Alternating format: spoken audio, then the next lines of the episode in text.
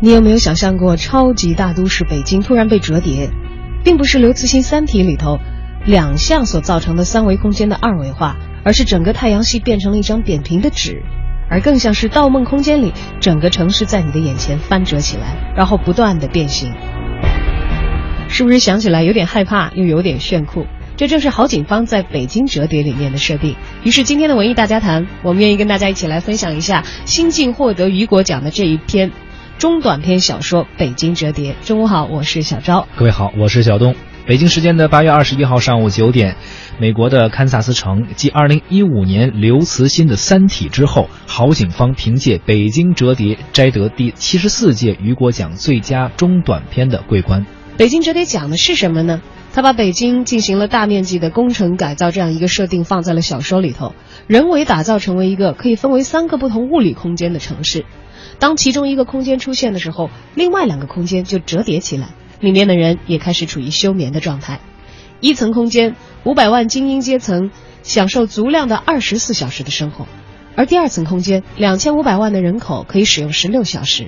而在第三空间，五千万的底层社会人口留给他们的一天只有短短的八个小时。主人公老刀为了给收养的女孩交幼儿园的择校费，铤而走险给人送信。在三个空间都走了一遭，在这个过程当中，他看到了第一空间的小姐对第二空间才子的背叛，也被从第三空间爬到第一层空间的领导出手相救。不知道您有没有读过这篇科幻小说？在您看来，《北京折叠》所表现的是什么？这一部刚刚获得雨果奖的中短篇小说，有的人已经先读完了，而且还跟我们分享了他的读后感。刚入围的时候，我就很看好这部小说，现在获奖了，当然是喜大普奔。不过，如果严格的按顶尖科幻小说的标准来看，《北京折叠》确实没有给读者带来太多惊喜。平心而论，这部小说故事性和文笔都比较一般，构思上也不是首创。比起刘慈欣的短篇《赡养人类》来，其实真的有些差距。当然，郝景芳对社会的观察本身是非常值得赞赏的，接地气而又有些反乌托邦色彩的剧情展开，有点中国版《发条女孩》的意思。虽然深度或许有点不足，但是这部作品的获奖本身就是一种来自世界的认可。毕竟我们的科幻文学不只拥有《三体》和《大刘》。最后呢，也要感谢美籍华人刘宇坤先生杰出的翻译工作。作为《三体》《地球往事》和《北京折叠》两部雨果奖获奖作品的翻译者，他对中国科幻作品的世界推广工作做出了很大的贡献。他其实是相当于。把整个故事框架放在了一个科幻的背景下，反而是对现在的一些实际问题做了一定的，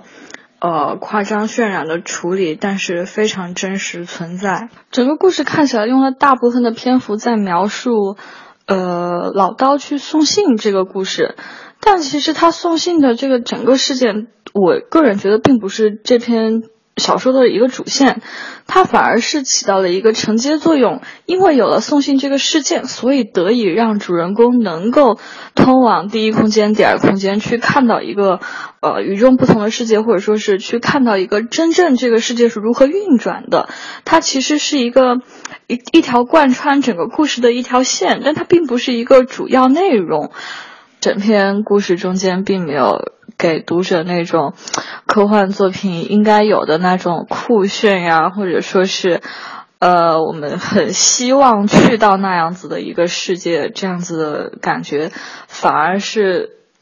隐隐有一种绝望。但他又并不是通过描述那种很绝望的生活让你感到绝望，反而他文中有很多那种充满希望的描述，什么？呃，清晨六点的阳光啊，然后那种弥漫，那种那种光芒弥漫整个空间啊，或者是就是这种，反而是充满希望、充满力量的描述，却让你感受到，其实这个世界很绝望、很残酷。所以我觉得这个是这个作品一个很有特点的地方。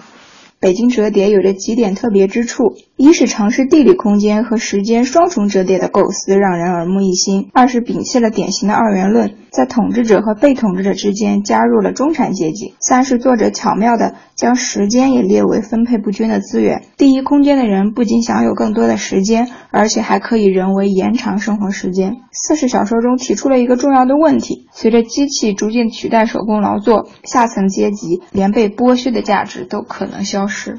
刚才我们分享了很多已经读过《北京折叠》，而且我觉得有一些朋友好像就是读得很细致、很专业，而且提出了啊，这是有着经典反乌托邦的这种的设定。而现在听到这首歌呢，也是关于北京的，但是在这样一个夏天，听着这么一个冬天的歌，都感觉有点冷了。我突然想起一个电影叫《雪国列车》，啊，是在一个大雪中的这么一个电影，实际上也是讲的这样的一个不同的阶级，他从这个车厢的最后一节，然后走到最前面，车头上那个人就像这本书里写的那个，呃，这个小说里写的那样，一上层空间的那样，二层空间和三层空间，他就像火车的最尾端就是那个最低阶级的，然后他们一路一路往前走，看到了最高阶级的人是怎样，好像其实异曲同工的。对，可能所有的这种国际化的都市也好啊，还是这个呃各个各个集中的把。很多的阶层集中在一起生活的大城市，嗯，可能都会具备这样的一个特点，所以其实这也是这部小说拥有国际性视野的一点。一般的反乌托邦小说的典型设置呢是阶层的二元对立，但是刚才我们那一位读者也说到了，说这本小说可能有一个亮点就在于它并没有仅限于二层的对立、二元的对立，对，而是分了三个阶层，对，把这个中产也作为不可忽略的一个阶层加入到了北京折叠当中，成为了一个独立的空间，并且以北京这座超级的大都市作为蓝本，让故事呢更具备了冷峻的现实感。郝景芳呢，在谈到写作这篇小说的初衷的时候，也曾说过，他感觉存在着平行的北京，手握权力或资本的上层决策者，还有面色疲惫的白领，然后包括我们日常生活中都会见到的保安、快递员、送餐员、保洁的阿姨等等。大家可能都在比如 CBD 这样的空间工作生活，并且呢，还会发生一些短暂而漠然的交集。就比如说一个上班的白领。嗯，他可能会从送餐员、送快递的人手上接过外卖和自己的快递，但是，所有的人都对彼此几乎有着固定的命运啊，这种轨迹心知肚明。人们并没有被物理的隔开，但是却熟视无睹的擦肩而过，然后继续在自己的人生道路上前行，平行线一样，并没有太多深刻的交集。而人与人之间的阶级差异也被实体化为生活物资和资源等等的差异。乃至使用时间的差异来实现北京的折叠，这就是北京折叠的世界观的所在。这个小说呢，还有一个特点，就是它一针见血地揭示出了很多社会问题。呃，比如说啊，呃，稍微好一点的幼儿园招生，前两天很多家长就会卷着铺盖卷在幼儿园门口排队，呃，甚至是父母两个人还轮着，一个管孩子吃喝拉撒，另外一个呢就负责排队，结果等上可能四十多个小时，还不一定排得进去。为什么呢？前面的名额可能已经被第一空间的那个人有钱有钱人买断了，直接给买了。呃，对于当下咱们普遍存在的一些上幼儿园难呀，包括教育资源分配不均的这个状况，也用这种小说的形式非常直白的进行了揭露。而在第三空间，呃，垃圾工老刀一顿饭可能要花一百块钱，一道菜可能三四百就觉得很贵了。他那个。收养人物糖糖上幼儿园的学费则达到了一个月一万五。为了给他凑这个上幼儿园的学费和这个择校费，老刀不惜铤而走险，偷渡到了第一个空间。在第一个空间里面的一言给老刀封口费十万块钱，而要知道这十万块钱在作为第一空闲的人来说，可能只是他一个星期的工资，而且那个人每天只用上半天班，拿半薪就已经足够了。有着这样非常潇洒的生活了，而老刀呢，这个可以支付他小孩相当长一段时间的这个幼儿园的学费啊。不同阶层之间的收入差，还有消费的巨大差异，在这个小说里头也是让人感到不可思议的。但确确实实你关照到现实，这似乎又是我们身边时时刻刻都在发生的很真实的一些情况。这种夸张的方式，其实揭示社会现实的真相，就是我们刚才在普遍的读者的读后感当中都已经读到的，说明其实它传达出来的这个意义已经非常的明确了。对，在一个貌似很平淡的呃故事的背后，蕴藏着一种非常冷峻而且值得深刻思索的一些问题。随着社会的发展，世界中的不平等可能会出现。虽然人类一直致力于研究怎样消除这种不平等，但似乎最终。还是会创造更多的不平等，这是社会世界发展的一个必然。机器的出现本来是为了解放人类，让人类过得更加轻松、更加快乐。然而，现实的发展却一步步的走向了反面，人们的生活更加的忙碌、更加的沉重。这样的过程，没有人能够幸免，更让人觉得无力，甚至是茫然。主导世界一步步的走向了这个呃走向这个结果的过程，不一定是邪恶的。这样一座折叠的城市，让郝景芳可以反思人类社会的进化过程，并且在荒诞中寻找到一条出路。当然，也是因为它的这些现实的意义，可能照进了现在嗯每一个读者的人心，激起了不一样的共鸣。刚才我们可能听到了一些读者，呃，不管是这个褒奖也好，还是这个呃有一些觉得提出了他的不足之处啊，各种角度的一些评判。但是其实还有一种人叫他的真的是铁杆粉丝。或者是这个迷妹迷弟，对，其中有一个人就成为了他的图书编辑。我们来听听看，这个北京折叠的铁杆粉丝，图书编辑俊一是读完这本书之后有着怎样的读后感？当时在网上看到了郝景芳的这个《北京折叠》，啊，也包括他的另外一个长篇《流浪苍穹》，啊，其实这个这两个，无论是《北京折叠》还是《流浪苍穹》，其实，呃，看了以后对我来说是挺受。怎么说呢？就是，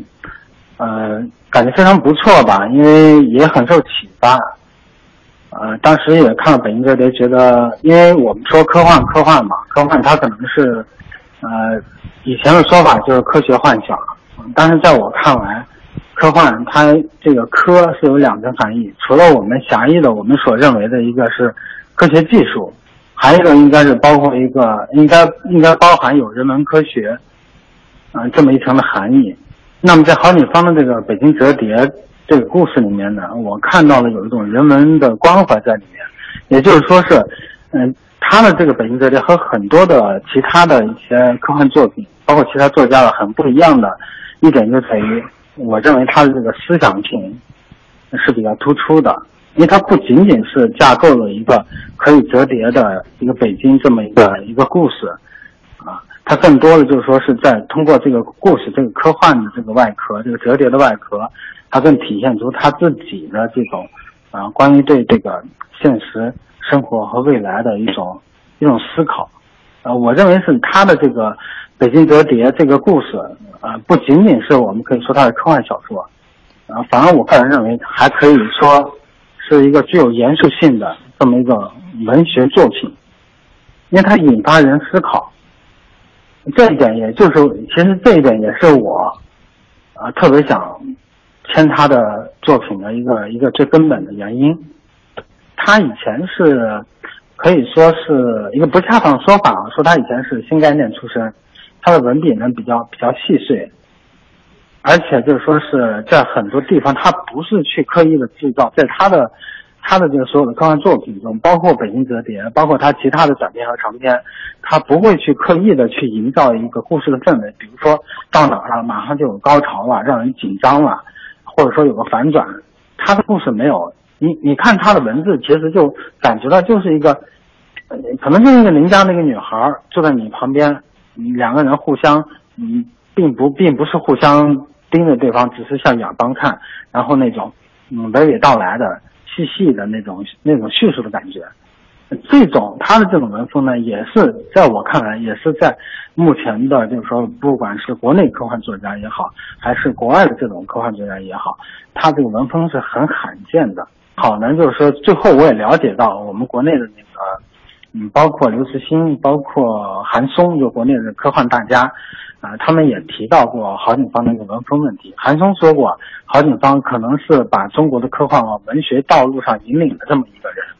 而刘慈欣呢，他是认为郝景芳的这个文笔是具有一种理想的一种一种一种光环和色彩在里面。甭管是戏曲也好，小说也好，很多大家大家都讲究矛盾的冲突。嗯，郝景芳的这些作品呢，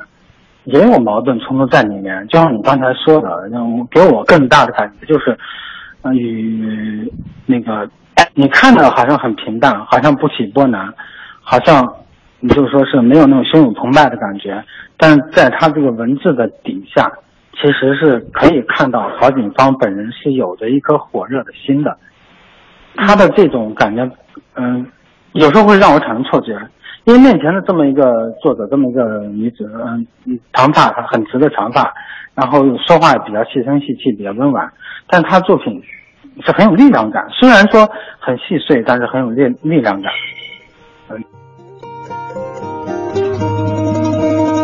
细碎而有力量感，同时关照到了现实。这是图书编辑俊一对于《北京折叠》的非常高的评价。是的，也有网友也在说啊，说他只是用了一个借借了一个软科幻的这样一个壳，实际上是还是一个现实说到了照进我们现实的一些问题。